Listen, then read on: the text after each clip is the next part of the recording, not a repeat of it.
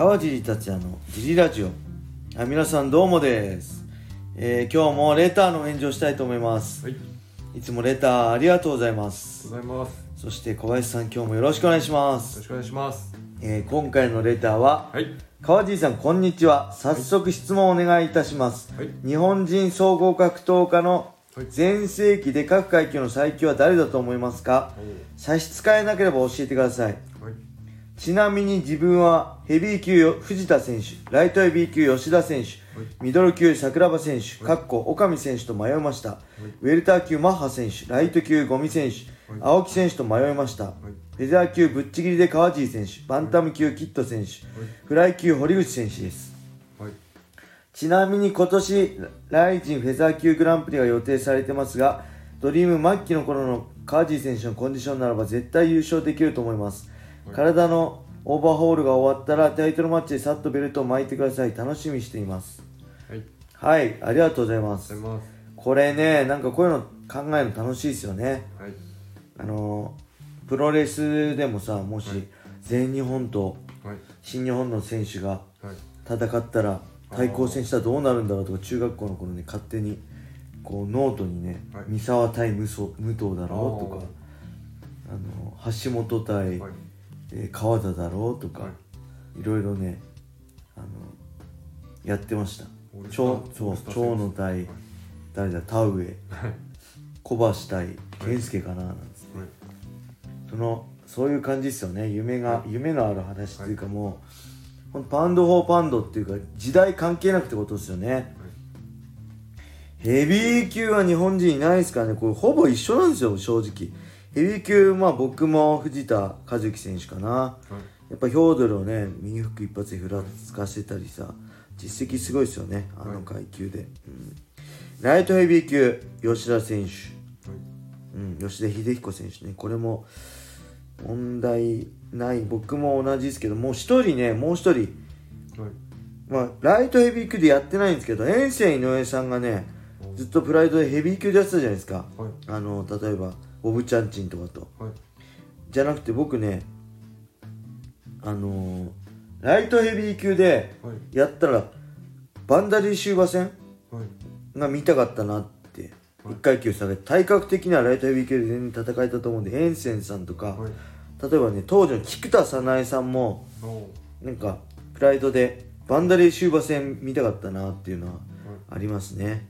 でミドル級もまあ、すまあ、実績でいいけば UFC のタイトルマッチやった岡見選手なのかもしれないけど、まあインパクトといいその背負ってきたものといいはい、まあ、経歴といい、まあ、桜庭選手かな、スーパースターですからね。ただ桜庭選手もこれ実際ミドル級じゃないんですよね。もともとプライドライトヘビー級93キロ以下でやってたんではい、実質ミドル級の体格でライトヘビー級でやってたんでまあね当時の全盛期の桜庭選手がミドル級で例えば UFC とかにチャレンジしたらどんだけ強かったんだろうっていう幻想ありますよね。はい、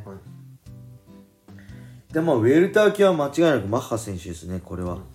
もうダントツだと思います。はい、でライト級ゴミ選手。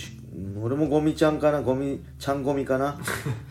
ゴミちゃんって言ったらダメな怒るらしいんで ちゃんゴミかな？青木よりまあ青木ももちろん強いしはい、まあ一時代気づいた選手だと思うけど当時のちゃんゴミのインパクトには勝てないんじゃないかな。はい、でフェザー級。フェザー級。まあ僕も当時のはい、同階級選手は全員圧倒的に倒したつもりだけど一人やってないとしたら、まあ、日置初選手ね。あの地味で一般的には知られてないけどやっぱ UFC でも戦国でも強かったし、日置初選手とはい、当時やったら面白かったかなってちょっと思ったりしますね。はい、日置選手ちなみにね名古屋の選手なんですけどわざわざね茨城県のつく土浦市のね T ブラッドまでわざわざ出稽古に来てくれたんですよ。すごいですね。出稽古のたびに。荒へー最寄り駅の荒川沖駅にはい。ビジネスホテルにホテルを取って、すごいね。まだ日置選手はトップになる前です。多分そういうたなんかいろいろ旅するの好きだみたいないろんなとこ行ったりする。それでわざわざ連絡来て茨城まで来てくれて、はい、すげえ強かったですね。まだね新人の新人、うんまあ、トップに躍り出る前の日置選手だったんですけど、はい。強かったです。でバンタム級キット選手。バンタム級そうですね。キット選手はどこにするかですよね。あヒーローズでは一応ライト級70でやってたし。はい。まああの頃のキット選手は多分68ぐらいだったんで、はい。まあ、フェザー級でもいいですね。フェザー級のキット選手とも戦ってみたかったな。はい。当時でバンタム級まあフライ級バンタム級どこでやるか分かんない堀口選手でしょうね。フライ級は間違いなく堀口選手だしはい。バンタム級でも堀口選手なんじゃないかな。はい。でちなみにはい。ああライジンフェザー級いやもうね僕は正直フェザー級落ちないですね。あの USC 末期もうあじゃあもうあれか USC の時もそうだったし、あのクロン・グレイシーとやった時もねもう正直減量きつかったです。減量区で。ベストコンディションではなかったですね、はい、それでもう山田さんとも相談して次はライト級に戻そうって話してたのに、なぜかバンタム級に落とすっていう わけわかんないことやりだして迷走しだすっていうのは僕ですね。なんで、うん。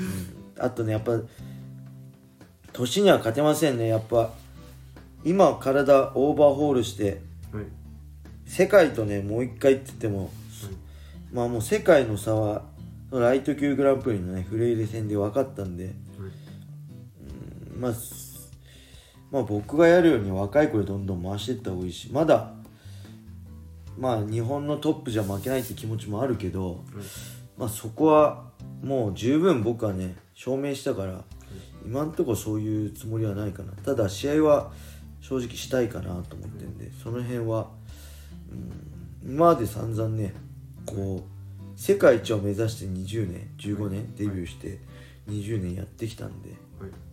まあ、世界一目指して15年間プライド出てから2005年から15年間やってきたんで、はい。まあそれはもう一区切りついたんで今度は、まあ、違う形で試合はい。できたらいいかなとは思ってますけど、はい。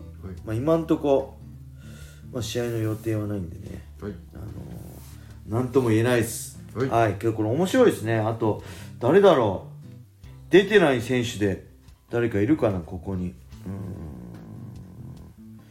誰だろうな。バンタム級。まあフライ級はまあ堀内選手ですよね。フェザー級、まあ、キット選手は本当全盛期のキット選手フェザー級でやったら本当 USC でも半端なかったんじゃないかなと思うし。はい。やっぱエンセンさん菊田早苗さんとバンダレは僕ずっと見たいと思ってましたねプライドやってた時。はい。ただエンセンさんやっぱヘビー級にこだわってたんで、まあ、シュートのヘビー級チャンピオンだったからその辺もあってねちょっと実現しなかったけど意外と僕は相性的に言ってもね当時バンダレーシューバーに勝てる日本人は、まあ、エンセンさんか菊田早苗さんだったんじゃないかなって思います。桜庭さん小さかったからね。あとやっぱ全あのミドル級の桜庭選手の全盛期を見たかったですね。多分い。や勝手な思いだけど無双したんじゃないかな。